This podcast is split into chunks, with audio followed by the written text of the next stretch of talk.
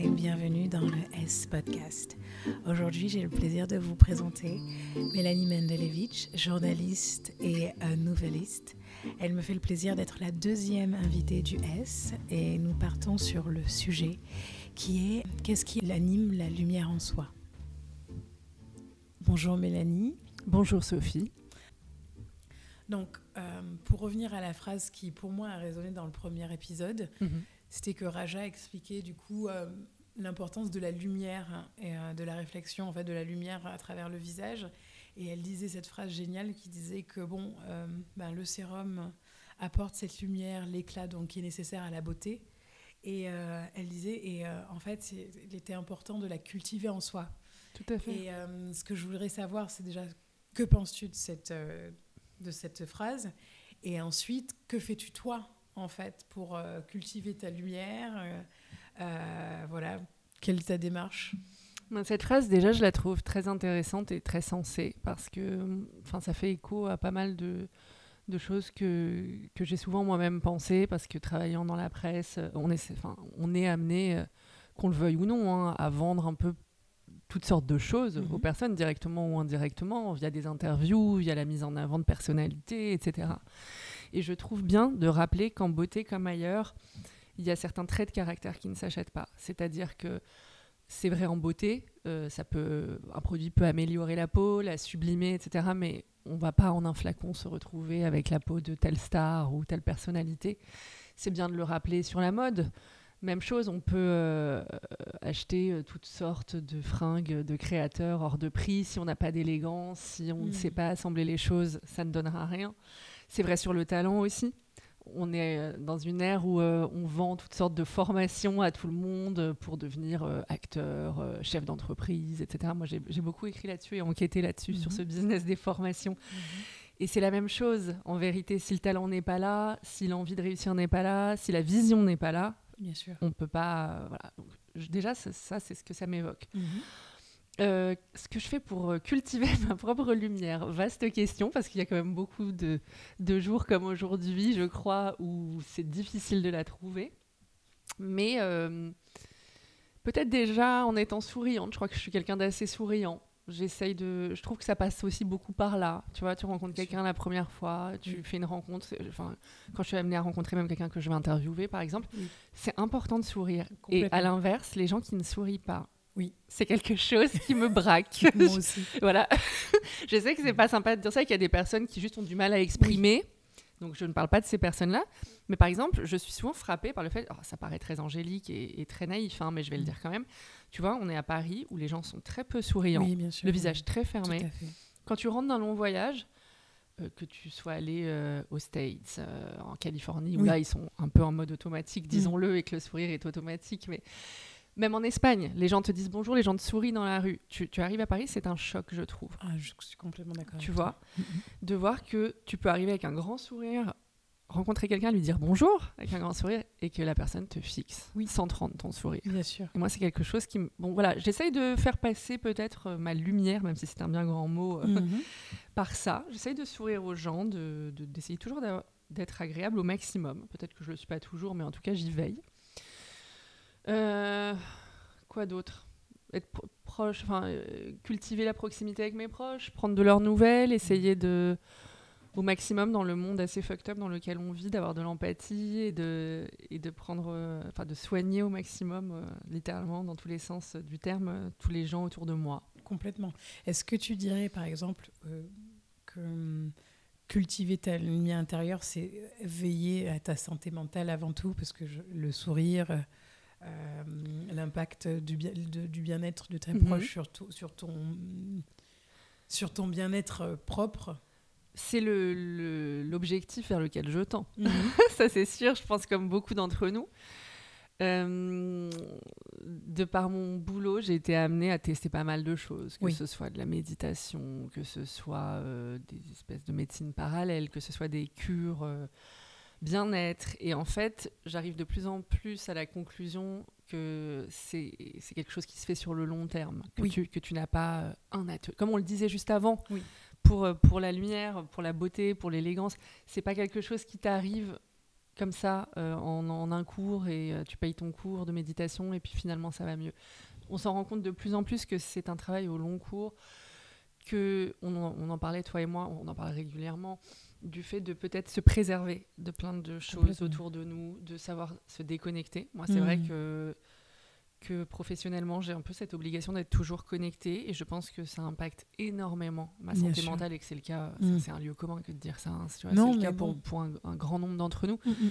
Mais je pense que mm, ouais, les réseaux sociaux, malgré tout ce qu'ils ont pu nous amener d'extraordinaire, sont un, vecteur de, de, stress oui. énorme. Tout à fait. Tu vois Et, euh, et aujourd'hui, la santé mentale, ça passe en premier lieu par essayer d'apaiser le stress. Donc, euh, toi, tu le sais euh, mieux que quiconque, tu mm. vois, tu, procures des parenthèses de bien-être, de régénération à tes, à tes clientes et à tes clients.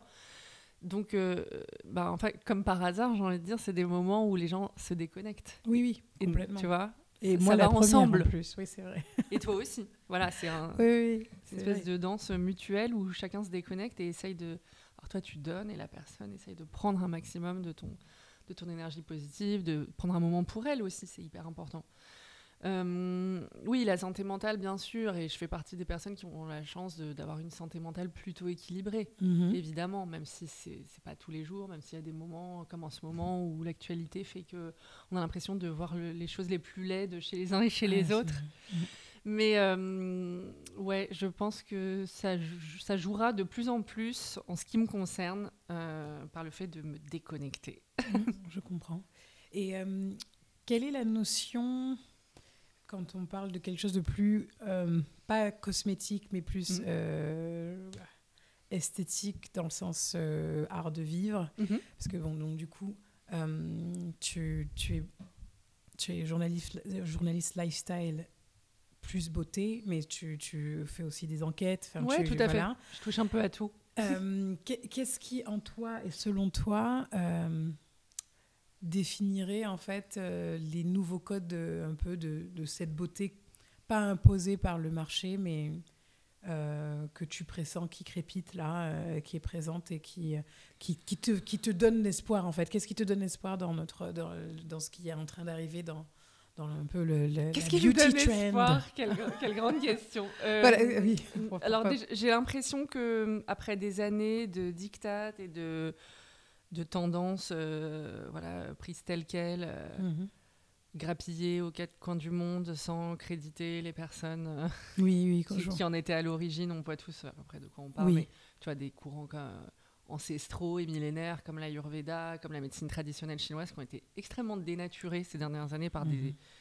des créateurs d'entreprises, des businessmen et women assez opportunistes, hein, il faut le dire. Ça, je le dis à chaque fois que je peux mhm. parce que c'est quand même important.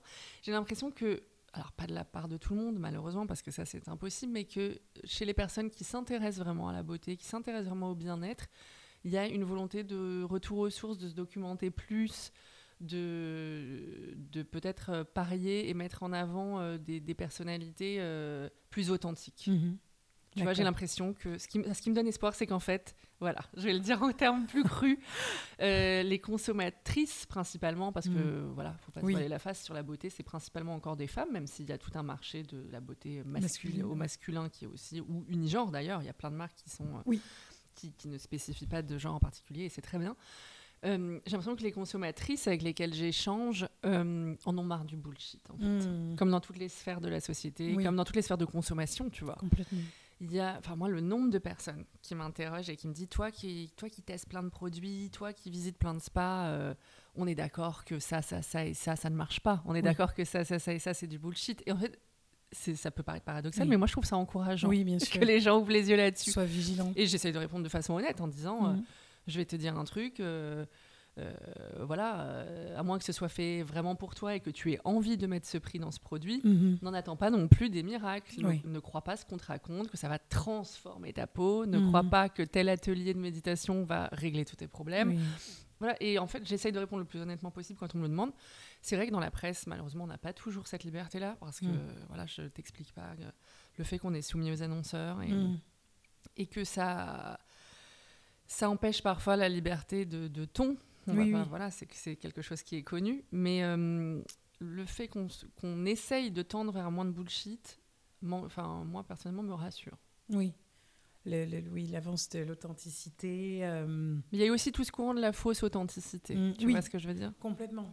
Complètement. Oui, où on est faussement transparente, où tout est, tout est soi-disant euh, pris. euh, Mais sur la clean beauty oui, aussi. oui. Tu vois, pour, pour rentrer plus dans Bien un sûr. sujet précis, le nombre de grandes marques et de géants de l'industrie cosmétique qui ont capitalisé là-dessus. Mm. Et quand tu creuses un tout petit peu, Oui. tu vois qu'en fait, c'est que de la façade. Bien sûr. Bah, tu vois, sur le greenwashing, par exemple, c'est un exemple concret. J'ai l'impression que les personnes sont plus vigilantes. Complètement.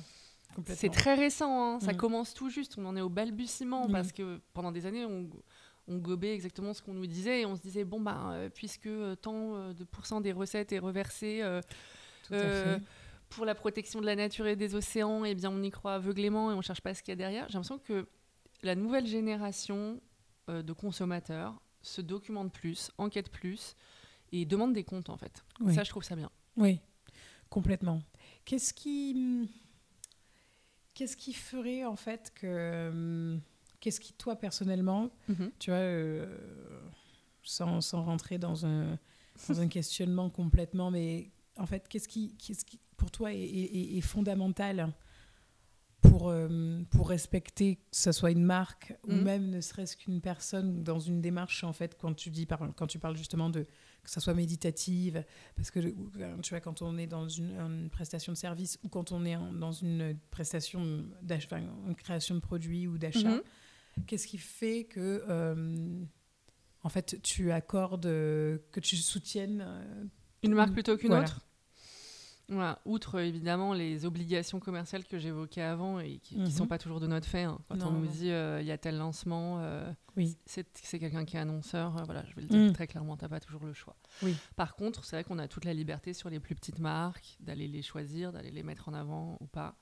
Et, et moi, je suis parfois désespérée de voir que qu'il y a des personnes qui ont aucune sincérité et qui ont juste euh, les moyens d'avoir un business plan sexy et Oui. d'avoir les bonnes connexions et le bon réseau qui se voient mis en avant au détriment d'autres, Mm. alors que c'est du vent, tu Oui. vois. oui Ça, ça je, je suis connue pour dénoncer ça souvent et oui c'est devenu une blague, mais tu vois, le, ce, ce mythe de la girl boss, euh, j'essaye énormément de le démonter parce qu'il Mm. y a des femmes qui sont des girl boss, Oui, j'en oui. connais d'ailleurs, même si je déteste cette expression. oui Des femmes qui sont des entrepreneuses, qui sont Mhm. talentueuses, qui ont monté leur boîte toutes seules et qui y croient. Mais ça aussi, ça a été extrêmement dénaturé. Et moi, c'est devenu une blague et c'est devenu un poncif. Mais quand on me dit, il faudrait que tu rencontres une telle, c'est vraiment une girl boss.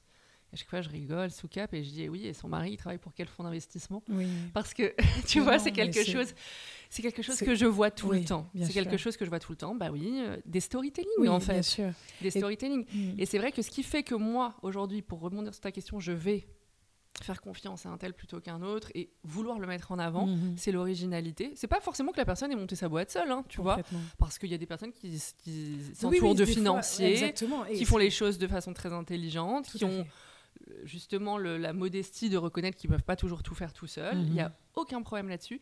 C'est déjà l'originalité. Parce que Mhm. moi aussi, sur la beauté ou sur le bien-être, il faut savoir que les journalistes, on est extrêmement sollicités, euh, des centaines de mails par jour et plutôt euh, 500 que 100. Et, et- et je reçois des pitchs tous les jours, donc de toute façon, je ne peux pas mettre tout le monde en avant, même tout- toutes les personnes que je trouve convaincantes. J'aimerais bien avoir le temps et l'espace de le faire, mais je ne peux pas, donc je dois me- forcément me, me livrer à un choix et Ouais. faire une sélection.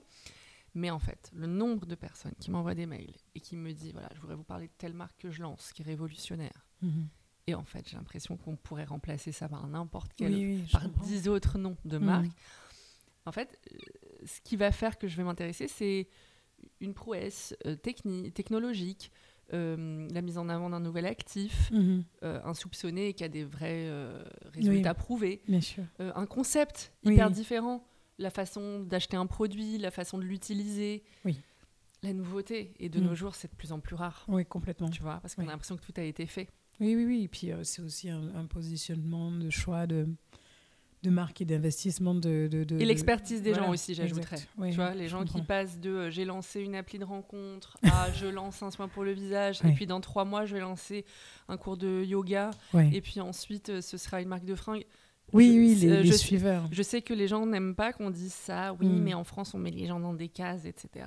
Oui. Aux États-Unis, on peut être acteur et chanteur. Tu sais, ce vieux Oui, mythe. complètement. Oui, oui, oui. Mais moi, je pense que la crédibilité, ça compte aussi. Oui, Quitte à passer pour un peu coincé, j'assume, mais euh, tu vois, ne pas passer d'un champ à l'autre avec, avec opportunisme. Oui, oui, oui, complètement. Bah, en fait, ça enlève l'authenticité. Carrément. Je trouve que, on revient toujours à cette question de l'authenticité. c'est, c'est un peu un marqueur. Euh, mm. C'est pas évident, mais. Euh, bah ouais, je, comprends, je comprends complètement ce que tu veux dire. En ce qui concerne euh, ta relation, donc on a compris que du coup, tu étais libre de ton. J'essaye au maximum, c'est pas toujours facile, mais j'essaye. Mais oui, non, non, mais c'est très bien. Mais en ce qui concerne ta relation par, par rapport aux personnes qui sont plutôt hmm, comment dire, qui sont plutôt euh, axés sur euh, ce qui va être ajustement esthétique euh, et traitement invasif, etc. Mhm. Les médecins Exactement, mhm. et que ce soit médecin ou personne qui, qui consomme ce genre de, oui. choses. Ou les patients, Exactement. Mhm.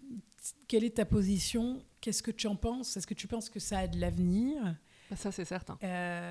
oui, oui, mais en fait, moi, c'est la chirurgie esthétique et même la médecine esthétique. Donc, c'est quand même deux champs différents, mais ce sont des champs qui m'ont toujours passionné. Mhm. Pour leurs excès, euh, pour euh, leurs prouesses technologiques aussi, parce que moi-même, euh, j'ai pu être intéressée en tant que, j'allais dire consommatrice, que patiente. c'est ce que me disait aussi un médecin, on dit patient, mais c'est pas des personnes qui souffrent d'une maladie, donc il y a une forme d'ambiguïté quand on dit patient. c'est un sujet qui m'a toujours intéressée les, enfin, voilà, ça, ça, peut paraître un peu voyeuriste, mais certaines femmes qui avaient euh, abusé du bistouri, certaines célébrités, c'est des sujets. Moi, j'ai toujours trouvé ça dingue, en fait. Et euh, j'ai commencé à vraiment euh, enquêter sur ces thèmes-là. Oui. Alors, j'ai pas fait que des enquêtes, hein, parfois. sur un sujet précis, je vais aller interviewer des médecins, je vais aller interviewer des filles qui ont fait de la chirurgie esthétique, sur un aspect plus sociétal. Mais c'est quelque chose qui m'intéresse beaucoup, qui, bien sûr, selon moi, a de l'avenir. Même si là, on arrive quand même un peu, tu vois, au bout d'un cycle où il y a eu des excès, mais dans tous les sens, une banalisation. Mhm. de la chirurgie esthétique qui a été assez affolante. On l'a beaucoup dit, moi je l'ai beaucoup traité par certains influenceurs mhm. qui, vendaient ça comme la foire à la saucisse. Coucou les amis, je suis chez mon médecin, vous voulez lui poser vos questions, il y a un code promo. Médecin euh, douteux, euh, bref. Il y en a, il y en a, mm. beaucoup de médecins douteux, faut dire aussi la mm. vérité, qui font de la publicité déguisée. qui ne se le dit pas et, pas. Et voilà, moi j'ai aussi enquêté là-dessus, tu vois, sur, euh, sur cette pratique clandestine mhm. de la médecine esthétique. J'ai fait partie, je pense, des premiers journalistes à parler des, injections illégales qui se font euh, dans des caves, etc., juste au sortir du confinement. Mhm. Euh, ouais, c'est un, vraiment un thème, des thématiques qui m'intéressent beaucoup. ce que je trouve intéressant et flippant à la fois, et ça aussi je l'ai beaucoup traité, j'avais fait un sujet dans le Harper's Bazaar France là-dessus, c'est l'uniformisation des physiques qui se joue avec ça. Complètement. Tu vois, ça, mm. moi, c'est quelque chose qui à la fois me fascine et à la fois me, me révulse. Mm. C'est, euh, et j'ai essayé de le traiter au mieux dans cet article en donnant la parole à des médecins, mais aussi à des experts euh, sociétaux, quoi, tu vois, des sociologues, sur comment tu te retrouves à avoir les mêmes traits euh, à Beverly Hills, à Paris, à Dubaï, tu vois, et des, visages qui mhm. sont voués à changer au gré des tendances et des célébrités. Tout à fait. Ce qui est complètement fou aussi, tu vois. Euh, c'est des thèmes qui, moi, ne cesseront jamais de m'intéresser. Euh, j'ai l'impression que l'État, maintenant, euh, prend un peu la mesure des dérives qu'il y a eu, notamment sur les réseaux sociaux, donc tant mieux. Tant mieux si on a pu au, au moins contribuer à ça. Euh, c'est quelque chose. sur le principe, en plus, tu vois, c'est compliqué parce que moi, je suis pas du tout contre la chirurgie sur le principe. Je trouve qu'il y a vraiment des personnes pour qui c'est esthétique, bien sûr, Complètement. Euh, des personnes chez qui c'est bénéfique, ça mhm. répare. C'est ce que disent souvent les médecins et on pense que c'est de la langue de bois, mais il y en a qui sont vraiment sincères. Si ça répond à un complexe précis, si ça vient vraiment renforcer ton estime de toi, enfin moi je trouve ça génial mm. en vérité et c'est pour ça que j'ai d'ailleurs toujours été euh, très intéressée par les médecins euh, qui, ont, qui ont tu vois une formation à la base en médecine réparatrice voilà exactement tu vois les, les, pour moi je dis la vérité et d'ailleurs j'ai fait le portrait de certains d'entre eux oui ceux qui, les médecins qui me les personnalités qui m'attirent le plus, avec mhm. lesquelles j'ai le plus envie d'échanger sur leur vision de la beauté, de, de la chirurgie esthétique, c'est ces chirurgiens-là. Oui, je comprends. Parce qu'il y a vraiment une visée euh, thérapeutique. Oui. Tu vois, c'est vraiment euh, voilà, réparer le visage de la personne, lui redonner sa dignité, lui mhm. redonner son estime de soi. Je trouve que c'est des sujets passionnants. Oui. Qui ne ah. sont pas assez, je trouve, mis en avant. Euh, Tout à fait. Il y a toujours un côté un peu sensationnel quand on regarde, euh, que ce soit des reportages ou ce mhm. genre de choses. Il y a toujours l'aspect sensationnel, mais pas Tout du tout euh, curative. En fait, euh, je, je dis là, je sais de l'anglicisme. Oui, oui, réparateur. Et... Ah, voilà, exactement. Et on en parle beaucoup, même, tu vois, au- au- ne- sur le cancer du sein, sur Octobre Rose. euh, Mm. Tout alors, toutes les marques qui vont de leur petite. Oui. euh, tu vois Mhm. Mais en fait, on parle pas assez des médecins qui refont les poitrines des femmes et qui les refont bien. Et moi, j'avais échangé avec un médecin que tu connais, je crois, Oui, qui s'appelle Gorge. Oui, oui. qui est spécialisé là-dedans. Et il, il m'a montré des, des photos, en respectant l'anonymat des personnes, bien sûr, qui sont, je trouve, très émouvantes. Oui, complètement. Parce que tu vois que, que, le, que le médecin, euh, ça va au-delà de- d'une simple opération esthétique. Tu vois qu'il veut vraiment rendre sa féminité à la patiente. Oui. Tu vois qu'il essaye de coller au maximum à ce qu'elle était et à ce qui lui plaît. Complètement. Tu vois Et en fait, ça aussi, c'est des clichés qu'il faut déconstruire, je crois, sur la chirurgie esthétique. C'est de se dire qu'il n'y a que des, des, des, des médecins euh, qui sont euh, motivés par l'appât du gain et qui veulent ça. faire un maximum d'injections de, de, dans la journée. Oui, non, ça va au-delà. Oui, complètement. C'est pour ça que voilà, c'est comme tout, il faut essayer de nuancer, ce qui est compliqué aujourd'hui. Mais euh, c'est un sujet qui, qui, dans toute son ambiguïté et toute sa dualité, euh, m'intéresse. Mhm. Mais voilà, pas toujours, pas toujours sur le côté sensationnel, comme tu le disais. Oui, non, non, c'est, je pense que c'est hyper important de mettre en avant en fait euh, des médecins qui ont une éthique euh, et pour qui en fait c'est, on est sur pareil, tou- toujours pareil, on n'est pas sur un, un acte esthétique, euh, cosmétique de consommation, mais un acte de réparation euh, de l'intérieur Tout à fait. et, euh, et que c'est hyper important. euh, D'où l'importance de chercher plutôt que de euh, les bonnes personnes, de lire des articles que plutôt Ça, des- sûr. de vous regarder des, des reels Instagram de gens qui se font injecter. Ouais, parce qu'on m'a souvent demandé en plus des Voilà. recommandations. Est-ce que Oui. tu connais quelqu'un? Parce que c'est vrai, c'est quelque chose dont on parle pas, mais que énormément de femmes ou même d'hommes font. Mm. Euh, de faire des injections de botox, de faire des injections d'acide hyaluronique, d'essayer de faire des séances de laser pour améliorer la qualité de leur peau. Et moi, je suis souvent interrogée là-dessus. Est-ce que tu connais quelqu'un? Est-ce que tu connais quelqu'un de fiable? Est-ce que tu connais quelqu'un de pro? Et en fait, je dis toujours aux personnes renseignez-vous. Ne, ne cherche pas ton médecin sur Instagram. Non, non, non, bah, bien sûr. Parce que de toute façon, aujourd'hui, on mais- est dans une ère en plus où toutes les photos sont retouchées, Oui. donc ça ne veut plus rien dire. Mais c'est ça. Tu vois Euh, Il y, a, il y a un rapport euh, très étrange. euh, je trouve, moi, je, je- je touche du bois. Euh, petite euh, aparté, mais je touche Mhm. du bois parce qu'en fait, euh, je me souviens quand j'ai commencé au début, tout le monde, donc de- mon Instagram est fait d'une certaine manière où, où j'ai pas, je mets pas de avant-après ou de. Oui, c'est vrai. C'est c'est pas du tout mon. Non, c'est pas ton credo. approche. Mm. Et, euh, et en, en fait, il y avait des personnes qui disaient Ah oui, on peut voir, mais des personnes euh, avec qui manquent un peu de bienveillance, je pense. Oui. Que oui, on, Oui, n'a pas de preuve de vos voilà, soins. Exactement, on peut voir l'avant-après. euh. et euh, et c'est vrai que je me suis toujours dit Mais. Euh, Tu peux pas t'engager en plus sur et- ces et choses-là. puis, il y a Photoshop, et puis il y a truc. Ça dépend de, de chaque personne. Exactement. Et puis en fait, en fait j'ai- vu des photos avant-après parce que j'ai des clientes qui sont assez euh, control freak qui, elles, ont besoin d'avoir euh, la preuve que ça marche. Donc euh, Mhm. j'ai j'ai vu les avant-après sur euh, après directement et, et euh, 24 heures plus tard et même 10 jours plus tard. Et j'ai vu ce que ça faisait. J'ai pas besoin. En fait, T'as pas besoin de les publier, t'as pas besoin de prendre les gens à témoin. oui, et Mm. puis voilà, en fait, c'est je- c'est vraiment cette phrase que j'aime bien répéter où je place mon ego ailleurs.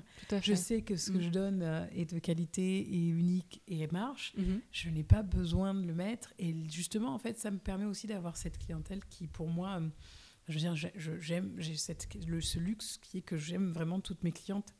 Euh, Et puis tu t'adaptes aussi, quoi. voilà, et que en fait, en général, c'est vraiment une rencontre et qu'on n'est pas sur un acte purement que de commercial. hein. C'est euh, et je pense que c'est ça qui est important, donc de ne pas se faire euh, Avoir un feeling humain, de toute façon, c'est Exactement. primordial. Que ce soit Exactement. un, Tout à fait. un chirurgien esthétique, quelqu'un qui te fait des soins, ça nous est à toutes déjà arrivé d'aller chez quelqu'un de très réputé et de dire oh là là, bad vibes, Ouais. je le sens pas. Mais en fait, il faut partir. Non, c'est ça, c'est ça. Mais il y a des personnes qui se disent euh, ah oui, mais C'est bon, peut-être euh, moi, parce qu'elle a cette réputation, parce Oui. que ceci, parce qu'il est hyper Mm. connu, parce qu'il a 500 000 euh, abonnés Oui. sur Instagram. Voilà. Non, Non, non.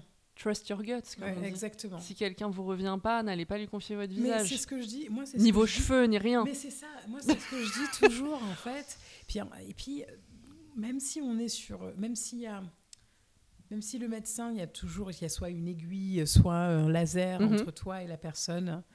En fait, c'est pas anodin le, fait qu'on te touche, qu'on ait accès à ton corps. Bah, ça touche à l'intime. hein. Exactement. Mhm. Donc, euh, donc bon, voilà, il faut, il faut, être à l'aise. Exactement. Et être euh, et à l'aise de pouvoir dire non, à l'aise de pouvoir accord, dire exactement. Et quand on se sent euh, euh, pris à partie, qu'on se sent obligé de Moi, faire je l'ai déjà dit. J'ai déjà dit sur des consultations, euh, même euh, privées, esthétiques, etc. J'ai déjà dit, non mais enfin, franchement, on n'a pas envie de vous recommander, quoi. on est poussé à la conso, c'est horrible.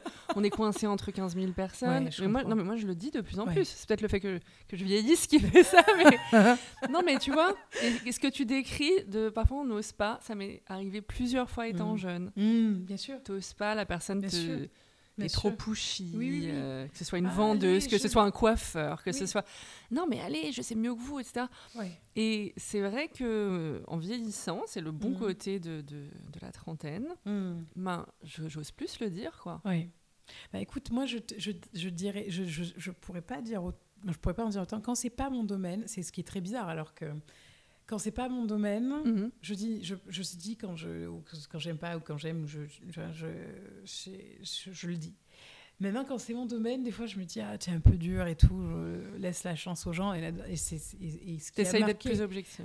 Et plus objectif, ou en me disant, bah, en fait, le truc, c'est que vu que c'est ton boulot et que tu, je sais pas, en fait, il faut que tu, tu laisses la chance aux gens aussi de venir te t'apporter le, une qualité de service, etc. Et en fait, euh, j'ai arrêté.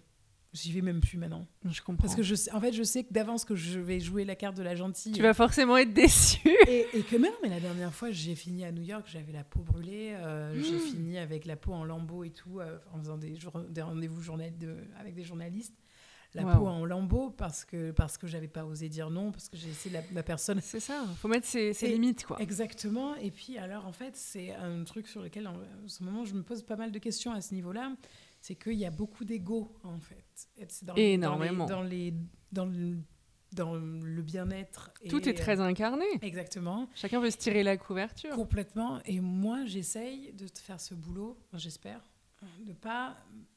J'ai de l'ego, mais je, de, le normal placer, aussi. de le placer dans les, bons, dans les bonnes choses. C'est-à-dire que développer un produit qui, qui, parlera de lui, qui se vendra tout seul parce que j'aime pas vendre. Euh, euh, de, de, Intéressant. De faire un soin qui, qui sera extraordinaire parce que je, je veux que marquer les, esprits et, je veux que la te démarquer du reste, bien sûr. Pour autant, quand on, je fais le soin, je veux pas mettre mon ego mm. et m'asseoir et asseoir ma présence dans le soin. Ce que je fais, c'est que je disparais au détriment de la personne. Mm. Et de ton savoir-faire Je crois, ouais, voilà. Et donc, euh, donc c'est assez intéressant de se rendre compte, en fait, que, waouh, comment on fait pour faire le tamis et passer à... Trouver un équilibre, c'est compliqué, c'est sûr. Mais c'est intéressant ce que tu dis, qu'on est dans une période où tout est tellement incarné mmh. qu'à un moment, ton savoir-faire parle pour toi, quoi. Oui, oui, oui. Il faut savoir s'effacer derrière ça. Exactement. Je trouve ça intéressant. Oui. Toi, c'est moi qui t'interviewe. Bon. Le naturel euh, Exactement. Mais je, donc, on reswiftons euh, à notre interview, mhm. euh, dans le sens où euh, ce que j'aimerais savoir, c'est que pour toi, ça serait quoi le monde éditorial de demain? Si tu, ça serait quoi un, magazine dans, parfait? Dans l'idéal? Oui. Voilà. dans l'idéal, moi je suis, alors c'est peut-être pas toujours très audible, mais je suis assez nostalgique des titres et des médias sur lesquels il y avait bah, toujours pareil, une originalité, une mhm. liberté de ton. Qu'on aime ou qu'on n'aime pas. Moi, j'ai commencé dans un journal euh, culturel qui, à l'époque, était euh, très prescripteur, qui s'appelait Technicart, mhm. qui existe toujours, mais pas du tout dans la même formule et qui a plus du tout la même visibilité qu'à ce moment-là. Mhm. Euh, c'était les, finalement, en plus, c'était un peu, ça touchait un peu à la fin, mais c'était encore un magazine qui avait une certaine flamboyance et qui était vraiment prescripteur sur plein de sujets de société. Et en fait, c'est un média où j'ai fait, où j'ai commencé, c'est ça qui est paradoxal, mais où j'ai fait des sujets que j'aurais pu faire nulle part ailleurs. D'accord. Et dont je suis encore super contente et fière aujourd'hui. Et même chose pour Vice. Euh, Vice qui maintenant, euh, je ne sais pas si, tu le sais, si tes auditeurs le, le savent, mais c'est voué à disparaître en France. Ah, je sais Vice France, euh, voilà, ça a été annoncé. Vice avec tous les défauts que ça a, avec certains, peut-être certaines publications, certains hum, articles qui étaient plus euh, plus qualitatif que d'autres. Hein. Je dis pas le contraire, je dis pas que tout est bon dans un titre, mais c'était pareil. J'ai proposé des sujets que j'ai faits, j'aurais pu les faire nuls par ailleurs parce que et en fait ce qui me ce qui me peine aujourd'hui principalement dans le paysage médiatique, c'est le manque de diversité. Oui. C'est le fait que tout est quand même très uniformisé, qu'on voit les Mm. mêmes personnalités au même moment en couverture de tous les magazines féminins. Oui. Que dès que tu proposes un sujet un peu grinçant ou un peu cynique ou qui sorte de l'ordinaire ou qui soit même un peu. euh, qui déclenche un peu les passions. Parce que Mhm. moi, le, le genre de sujet que j'adore lire, bah, c'est toujours un peu frileux. C'est Oui. toujours un peu Ah, t'es sûr Parce que parce qu'on est toujours dans ce système où on compte sur les abonnés. Oui, et je voilà. Euh, qu'on retrouve une liberté de ton et une diversité, moi je trouverais ça super. Tous les jours, on quasiment, ou allez, toutes les semaines, on entend que tel média va fermer. Oui. On, on assiste vraiment. on- moi j'ai commencé, voilà, Mm. j'ai commencé dans un paysage médiatique qui était déjà en grande crise. Je faisais mes études de journaliste, on me disait attention, c'est très compliqué, pas. C'est très compliqué, euh, préparez-vous. Mm. Je, d'ailleurs, euh, à l'époque, tu vois, mes parents m'avaient un peu euh, pas découragé, mais Oui. est-ce que tu es sûr Tu Oui, vois, ouais. c'est compliqué. C'est compliqué de s'y faire une place. euh, Mm. la, la presse est en crise. Bon, j'ai quand même persisté, j'ai bien fait, mais, mais, euh, mais c'est vrai que c'est assez déprimant. Alors après, ça se déplace, qu'il y ait de la presse écrite sur le web. Moi, je trouve ça très bien. J'ai toujours beaucoup travaillé sur le web. Il y a une vision un peu aussi snob et élitiste de la part des journalistes du print. Moi, j'ai fait du print comme du web, toujours de la presse écrite. Oui. De, euh, ouais, bon, ça, c'est pas terrible ce sujet, on va le mettre sur le web. Ouais. Alors que, alors que bon, enfin, Euh, c'est c'est pas du tout visionnaire quand tu vois en fait Tout que à fait. Alors que c'est tellement aux plus lu. Euh, voilà, aux États-Unis, il y a tout le monde qui opère, euh, que ce soit New York Times, il y a Airmail là, qui, Mm. tout le monde opère un changement. Bah ouais, un- t'es obligé de déplacer les choses. ouais. Et en fait, moi, ça, j'ai jamais compris ça. Et Mhm. pourtant, quand j'ai commencé il y a plus de 10 ans, euh, j'ai commencé vers 2009 vraiment à me lancer en tant que pigiste, en tant que freelance. Ouais. Euh, tu vois, quand je sollicitais quelqu'un pour faire un portrait ou une interview, etc., tu le Mhm. vois, les PR, les attachés de presse, sont déçus quand tu leur dis que c'est pour le web. Encore aujourd'hui. D'accord. Alors que bon, Alors que c'est tellement plus lu, plus partagé, ça apporte trouve. tellement plus de visibilité. Et moi, en fait, je me suis toujours dit, mais si j'avais quoi que ce soit à proposer ou à Mhm. vendre, mhm, que ce soit une actualité euh, littéraire, artistique, un produit à vendre, un lieu à mettre en avant, un hôtel. Euh, Mais je préférerais tellement être sur le web. Mais Et puis c'est plus traçable en fait. Ça reste, ça reste, euh, si ce n'est pour l'éternité, au moins des années. Ouais. Alors que le print, bah, c'est beau, c'est du papier glacé, ça fait une belle photo Instagram de dire Oui. je suis dans tel magazine. Je dis pas, c'est parfois Non, très non, qualitatif, mais ça ne reste pas. non, ça reste pas. C'est éphémère. Si tu n'as Oui, pas acheté voilà. le titre telle semaine, Mm. tu le verras oui, pas. Oui, oui, complètement. Et c'est pour ça que je pense qu'il y a une, importance de, enfin, c'est vraiment, il est vraiment capital Mm. de faire fonctionner les deux en bonne Je harmonie. suis bien d'accord avec toi. Tu vois, et c'est pas encore toujours le cas. Mm. Euh, bon, bah oui, moi, le, le média idéal, quand tu me poses la question, déjà, Ouais. ce serait un média digital. Oui, d'accord.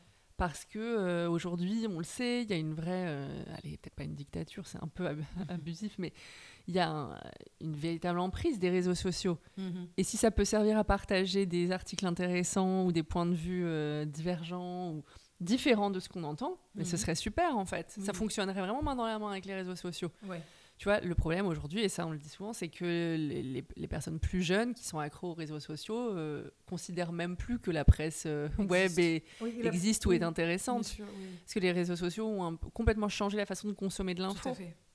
Bah, Mais, on, euh, le, on- on le voit euh, plus particulièrement quand euh, maintenant on dirait une vieille qui parle mais quand tu Non, ouvres un article, quand tu ouvres un article Huffington Post il y, a- il y a marqué le temps de lecture. Ah bah oui, c'est partout. Nous, surtout les titres avec lesquels Ça- je collabore, c'est ça aussi. ça dingo parce qu'en fait de peur que les Moi gens aussi. se disent euh, Ah non, ça va être c'est trop long. je- Et ça, je- Ça m'a toujours choqué rend- aussi. Ça, ça me fait flipper. Je me dis mais donc en fait on ne laisse même plus, euh, on donne plus, on, do- on donne, euh, voilà. C'est si tu as, si tu as le temps, tu, tu peux lire. Si tu n'as pas Mm. le temps, euh, ben, c'est toujours très court les, les temps de lecture. Ouais, voilà, c'est ça. c'est pas comme- soit 3 minutes max max. euh, Mais il y a encore et des médias. pas être dyslexique. C'est ça. Il y a des médias qui. Ça, c'est sûr. Il y a des médias qui privilégient encore le- la lecture euh, au long cours et qui prend son temps. Tu vois, il y a certains grands papiers du Vanity Fair US. Mhm. Euh, Il y a le New Yorker, évidemment, New Yorker, tu vois, qui, qui parie sur des formats longs. Et, Oui. et leur succès montre aussi que Bien ça, sûr. peut, que ça peut être intéressant. Complètement. Mais euh, j'ai l'impression que ça se perd. Et comme tu le Mm. dis, on est tellement dans une société de la rentabilité Mhm. que euh, les gens se disent Ah ouais. Moi, parfois, j'envoie des liens à certaines personnes. Mhm. Si c'est pas des journalistes ou des passionnés euh, d'infos, Ils disent Ah non, c'est trop long. Tu vois, je Ouais, m'entends mais souvent comment ça. comment tu... En fait, le truc, moi, c'est ça qui, c'est pour ça que ça me rend dingo. Mm. C'est qu'en fait, quand on ouvre un, un lien, Mm. comment on sait d'avance qu'il il est long? Tu le lis. Puis en fait, ouais, mais les gens, leur premier réflexe, c'est de scroller pour voir la longueur. Où, est le bas? Non, mais ça, ça me. C'est terrible. Ouais, mais parce qu'on n'a pas la même façon de consommer mm. de, de, de, l'info et de l'actu. Mais euh, malheureusement, on tend aussi vers ça. Bien sûr. Oui, oui. Donc oui, peut-être le média idéal, ce serait celui qui serait du digital, parce que partageable plus facilement, plus accessible, plus démocratique, je pense. Mhm. Euh, un modèle gratuit aussi, idéalement. Tu vois, il y, a des modèles gratuits, par exemple, un média comme Street Press, je voyais un, article là-dessus où le, fondateur expliquait comment, euh, comment on peut faire de... Voilà, on peut être gratuit et faire, du, faire de l'enquête et faire des choses euh, qualitatif, c'est plus compliqué, mhm. forcément, tu vois. ça demande un peu plus d'originalité et De, stratégie. Mais, euh, mais ça vaudrait le coup, je crois. Parce mhm. que c'est vrai qu'il y a aussi ça, tu vois, ce que je trouve... Alors moi, je suis abonnée à plein de médias hein, sur les mhm. formules digitales. Je suis abonnée au Monde, à Libé, à Arrêt sur Image, à Mediapart. Euh, à l'Obs aussi, euh, parce qu'en fait, je, je, veux lire un maximum d'articles, mais je vois souvent des lecteurs se plaindre et j'entends tout à fait complainte, mm. c'est que on peut pas, par exemple, acheter un article à l'unité. Ah oui, c'est vrai. Tu vois, il faudrait repenser les modèles en fait. parce que tu as des gens qui vont vouloir lire sur un thème précis et, pas et n'ont pas euh, envie d'avoir un abonnement ou pas les moyens de bah, dépenser 10 euros par mois. Je suis d'accord avec toi. Moi, il y a des articles du Télégraphe. Ben, donc, je, suis, je suis abonné au Télégraphe de, de, fait et mmh.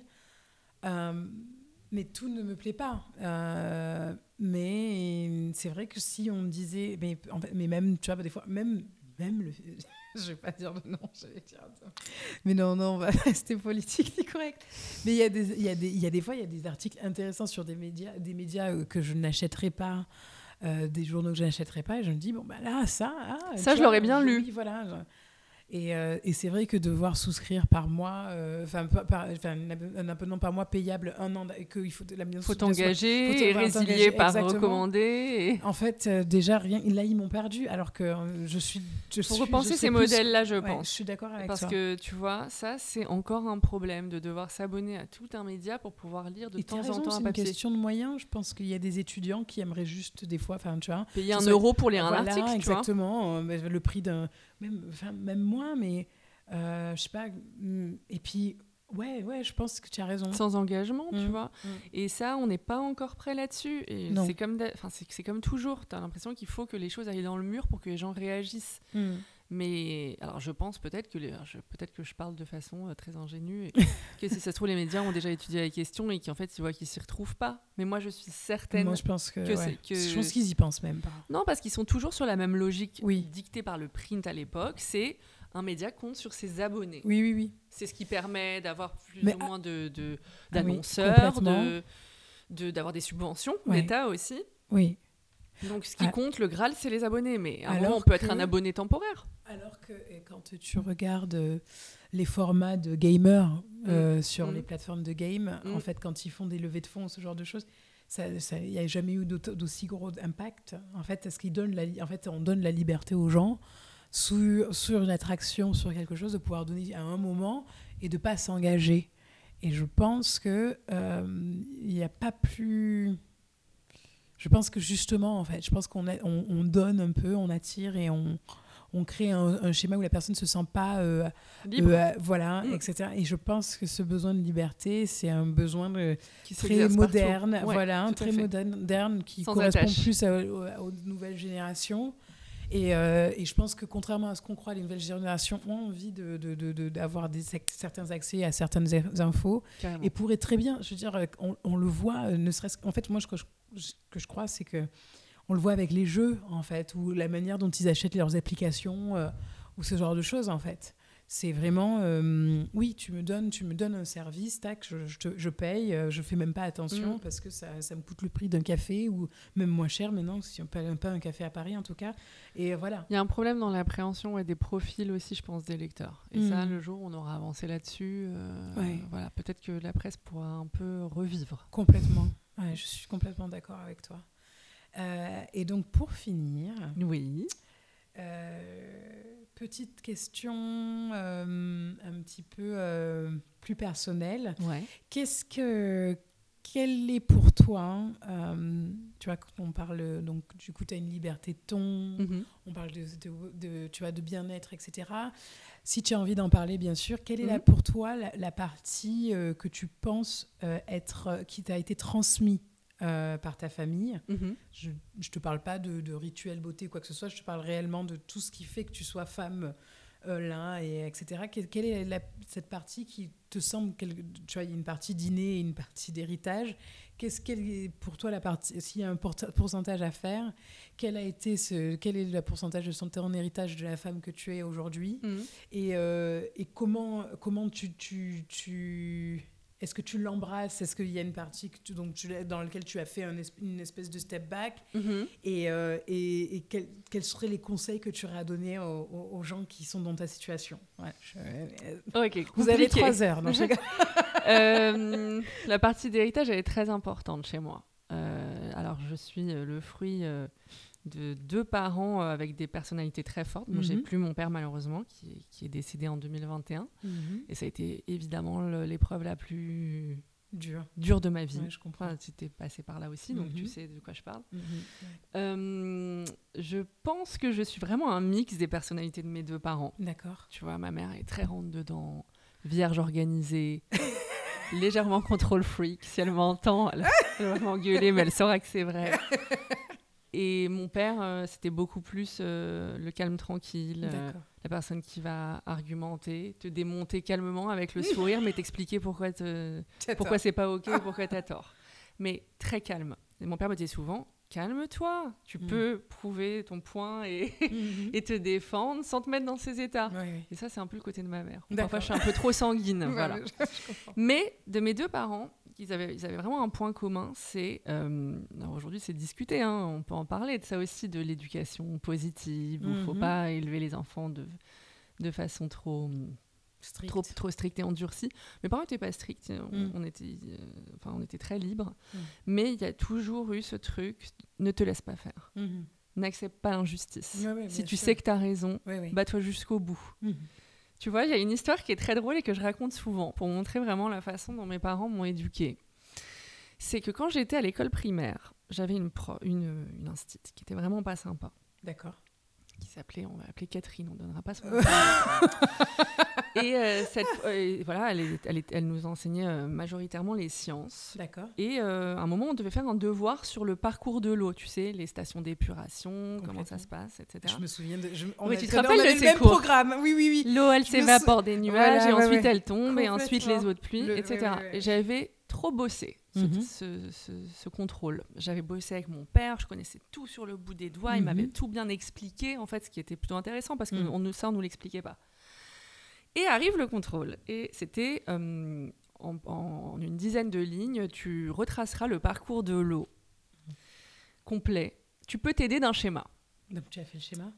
Tu peux t'aider d'un schéma. Ah et non, moi, tu n'as pas fait le schéma, tu as fait les Exactement. 10 lignes. j'ai écrit. J'ai-. Voilà, exactement. J'étais déjà littéraire. Et moi, en fait, j'ai 8 ou 9 ans, je me dis que je suis pas obligée de faire oui, le schéma. bien sûr, tu peux tu t'aider. Tu peux t'aider. Moi, je suis Ouais, nulle voilà, pour bon, dessiner. ben, voilà, en plus, t'as Donc, juste envie de dire, on les a compris, les losers qui ont juste vu le truc et qui se refont la, la montagne et la rivière. je, non, connais non. ma, je connais ma leçon par cœur, donc euh, je- j'écris parfaitement bien, je décris tout, je recrache Ouais, ma leçon, ouais, j'étais ravie.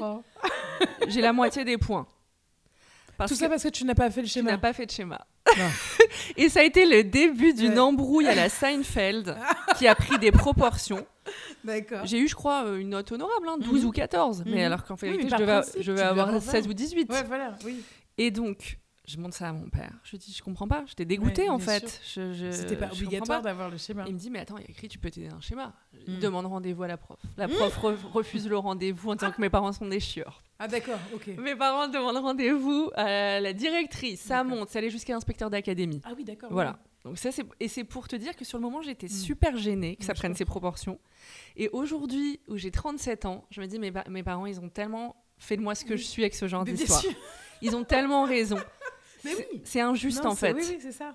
Mm, Et mm. la prof a expliqué que, euh, un peu embêtée, euh, elle a concédé à mes parents que euh, bah, ils allaient un peu loin pour une histoire aussi futile et que Oui, mais- à l'école, tu Ah. peux veux dire tu dois. Ah, ma mère a dit dans ce cas-là, tu peux me prêter 500 balles Ouais, voilà, c'est ça.